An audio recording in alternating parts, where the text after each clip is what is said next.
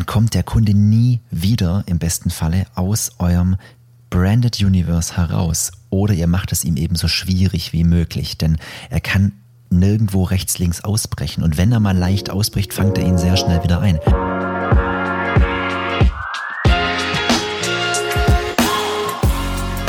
Schön, dass du wieder da bist. Wir waren das letzte Mal stehen geblieben nach der Erwägungsphase. Nochmal Rekapitulieren. Die Erwägungsphase, in der hat der Kunde das erste Interesse an Produkten oder Dienstleistungen. Wir machen hier ja am Beispiel Dienstleistung, also kein konkretes E-Commerce-Beispiel.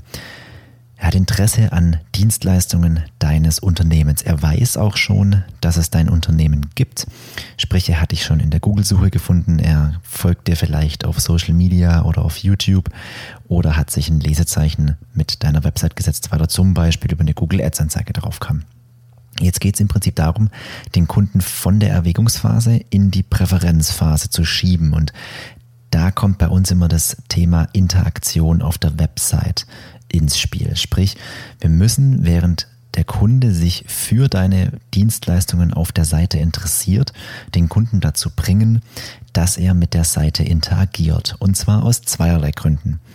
Der erste Grund ist ganz logisch. Nur wenn der Kunde mit einer Website interagiert, dann kann ich ihn auch konvertieren in einen Käufer zum Beispiel. Nur dann kann er wirklich eine Conversion auslösen, wie zum Beispiel die Kontaktaufnahme, eine E-Mail, Telefon.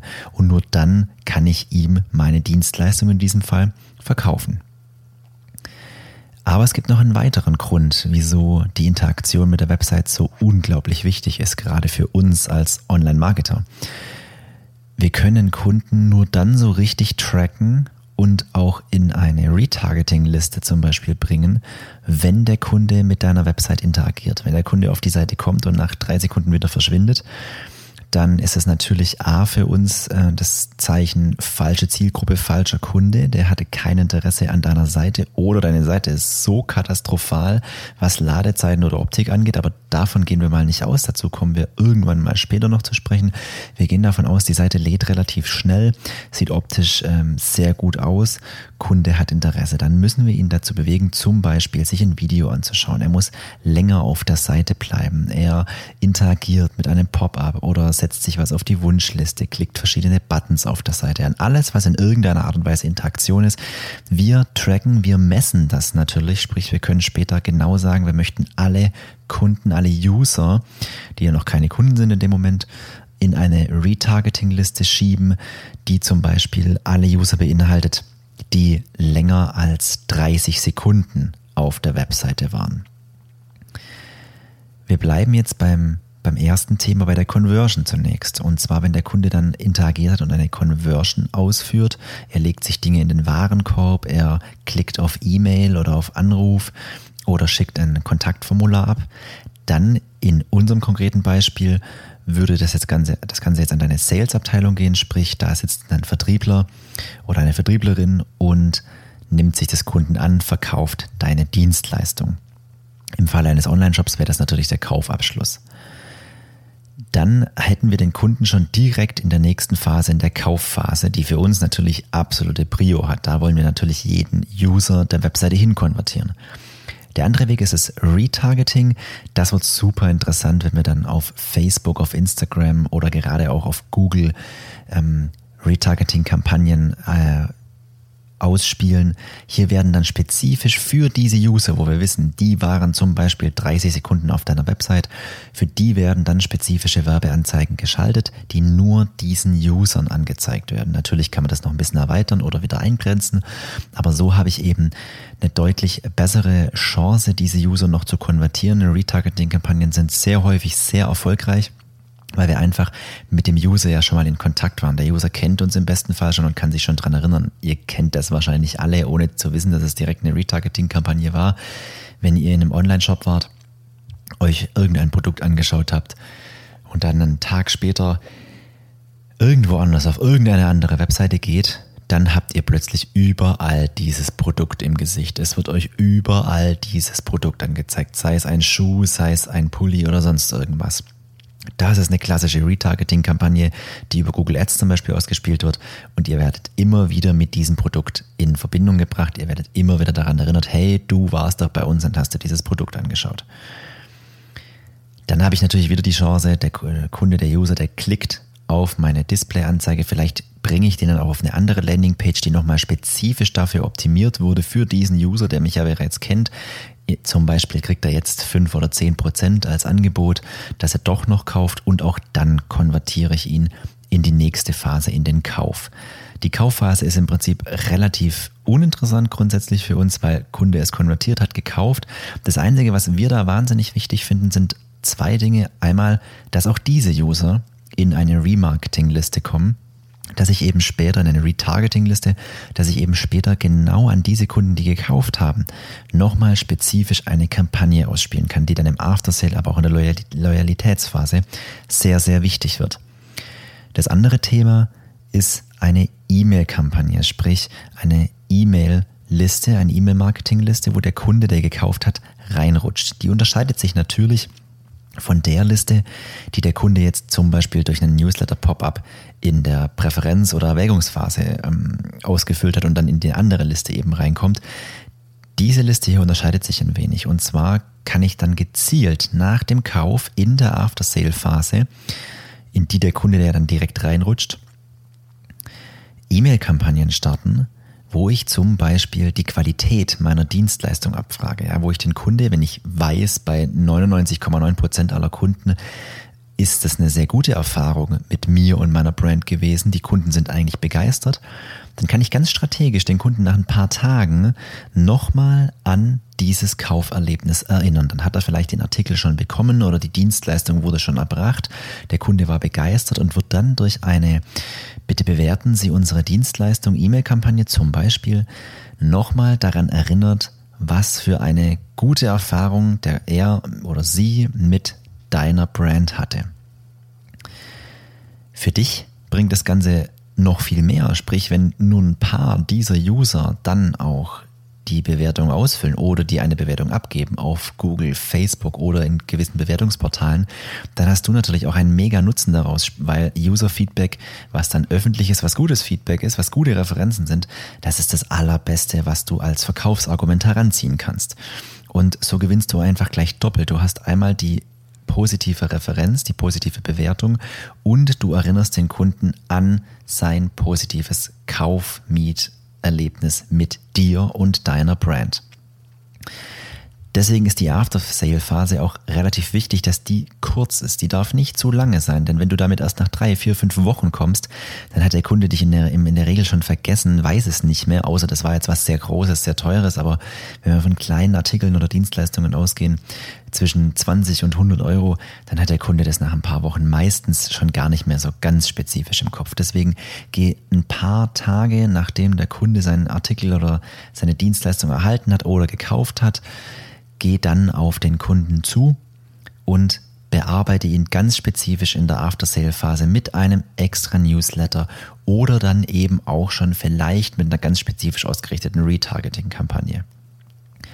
Nach der After-Sale-Phase, und deswegen ist es so wichtig, da aktiv zu sein, bringe ich den Kunden, wenn er begeistert ist, wenn ich ihn daran erinnert habe, mit sehr hoher Wahrscheinlichkeit in die Loyalitätsphase, in die für uns aller, aller wichtigste Phase als Geschäftsinhaber. Sprich, wenn du oder ich oder wer auch immer ein Unternehmen hat, dann lebt er von Fans langfristig. Fans sind super wichtig, weil die konvertieren einfach grundsätzlich immer. Sprich, die kommen auch nur zu dir, wenn sie kaufen oder mieten möchten. Und das sind begeisterte User, Fans, Kunden deines Unternehmens.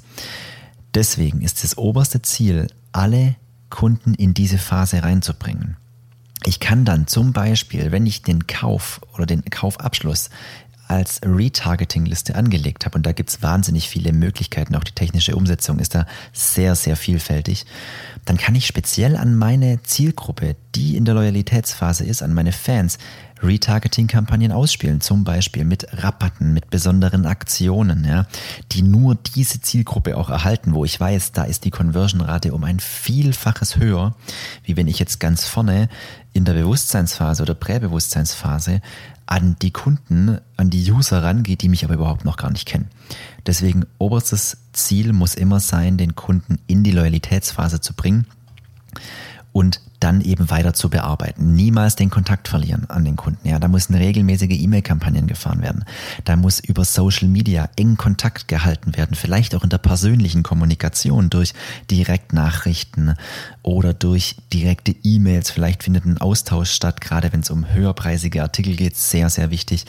Viele Online-Shops zum Beispiel gehen mittlerweile auch an eine direkte Nachricht per Post. Ja, ich habe das selber erst neulich gehabt. Ich habe online äh, Klamotten bestellt und drei, vier Tage später kam dann mit der Post ein Brief, ein Dankesbrief. Ähm, tolle Haptik, tolle Optik und das hat einfach das Kauferlebnis nochmal gesteigert und nochmal exklusiver gemacht. Und nach ein paar Monaten kommt eben nochmal so ein Brief. Dann kommt zu Weihnachten so ein Brief. Zusätzlich dazu habe ich E-Mail-Kampagnen, die regelmäßig rausgehen, die mich spezifisch, weil das extra Listen sind, das kriegen nicht die, die nicht gekauft haben, die kriegen andere E-Mails. Ich kriege als Kunde ganz spezifische E-Mails, die mich als Loyalitätskunden, als Fan ganz extrem herausheben. Ja? Und dann erhalte ich eventuell noch durch eine Retargeting-Kampagne Bannerwerbung oder Ads auf Facebook, die mich immer wieder daran erinnern, dass ich ja Fan von dir und deinem Unternehmen bin. Das war dann im Prinzip auch schon die Reise durch die Customer Journey, denn wenn ihr es geschafft habt, den Kunden in die Loyalitätsphase zu bringen und dann den Kontakt haltet, dann kommt der Kunde nie wieder im besten Falle aus eurem Branded Universe heraus oder ihr macht es ihm eben so schwierig wie möglich, denn er kann nirgendwo rechts, links ausbrechen und wenn er mal leicht ausbricht, fangt er ihn sehr schnell wieder ein. Deswegen ist es wahnsinnig wichtig, dass ihr jetzt nochmal, wenn ihr euch das Ganze aufgeschrieben habt, aufgemalt habt, nochmal Step für Step durchgeht, jede Phase durchgeht und schaut, okay, was haben wir implementiert, was fehlt uns vielleicht, was gibt's in der Phase für Möglichkeiten, User zu konvertieren. Und konvertieren heißt dann nicht immer nur zum Kauf zu bringen, sondern die zum Beispiel zu Social Media Followern zu machen, zu Abonnenten von Podcast, YouTube oder sonst irgendwas oder die eben in Retargeting-Listen reinzubringen. Dafür ist natürlich an vielen Stellen auch technische Umsetzung notwendig, auf die wir hier auch noch eingehen werden. Googelt das Ganze, schaut in YouTube nach, holt euch einen professionellen Dienstleister. Wir zum Beispiel unterstützen sehr, sehr viele Kunden darin, technisch solche Dinge wie zum Beispiel Retargeting auf einer Seite umzusetzen. Beraten natürlich auch, wo können wir welches Element einbringen, um den Kunden nicht zu verlieren. Denn spätestens ab der zweiten maximal dritten Phase kennt der Kunde euch, war schon mal bei euch auf der Homepage, hat euch schon mal irgendwo wahrgenommen. Ab da beginnt die Arbeit, den Kunden so tief ins Branded Universe reinzubringen, dass er nicht mehr rauskommt. Je früher ich das schaffe, umso besser. Und dann ist quasi wahnsinnig wichtig, und da kommt das Thema Struktur jetzt ins Spiel, was ich am Anfang angesprochen habe Ihr müsst fähig sein, den Kunden dann auch laufend zu bearbeiten, laufend in Kontakt mit dem Kunde zu bleiben. Deswegen fängt man auch nicht an, Kommunikationskanäle alle parallel aufzubauen, denn das kann keiner bespielen. Das, das muss genauso wie eure Sichtbarkeit organisch wachsen. Nehmen wir das Beispiel E-Mail-Marketing. Ihr könnt nicht von heute auf morgen E-Mail-Marketing, YouTube und Facebook starten und vielleicht noch einen Podcast dazu. Denn das wird euch überfordern und dann wird alles nur so halblebig laufen. Ein E-Mail, Marketing, Newsletter, ein E-Mail-Newsletter muss konkret durchgeplant sein. Ihr müsst zwei Monate vorher im besten Falle schon wissen, was für eine Aktion habe ich in zwei Monaten für welche Zielgruppe. Und dann könnt ihr strategisch den Kunden immer weiter, immer tiefer in euer Branded Universe schieben. Das war's auch schon wieder mit unserer Folge rund ums Branded Universe. Wenn ihr Themen tiefer behandeln wollt, wenn ihr tiefer in das ganze Thema einsteigen wollt, dann schaut gerne mal auf unserer Webseite vorbei www.hw-seoagentur.com.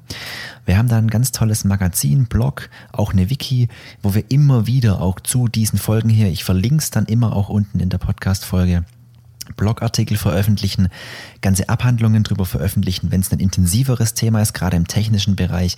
Wir arbeiten da viel auch mit Video, viel mit Bild. Das heißt, wenn ihr euch wirklich tiefer in ein Thema reinarbeiten wollt oder auch noch mal ein bisschen was rekapitulieren wollt, dann schaut gerne mal vorbei. Folgt uns natürlich gerne auch auf YouTube oder auf Instagram. In Instagram ist es hw-SEO-Agentur. Auch da posten wir regelmäßig, wenn wir neue Inhalte veröffentlichen. In der nächsten Folge werden wir uns mal ganz konkret mit dem Thema Online-Marketing-Strategie auseinandersetzen. Denn der nächste Step, wenn ich mein Branded Universe habe, wenn ich genau weiß, wie bewegt sich der Kunde innerhalb meines Branded Universe, dann kann ich auch konkret Strategien entwickeln, kann konkret Löcher oder eben Lücken schließen, die da sind, wo ich festgestellt habe, okay, uns fehlt das, das und das und dann kann ich eine Online-Marketing-Strategie insgesamt entwickeln. Darum soll es in der nächsten Folge gehen. Ich wünsche dir was. Bis bald.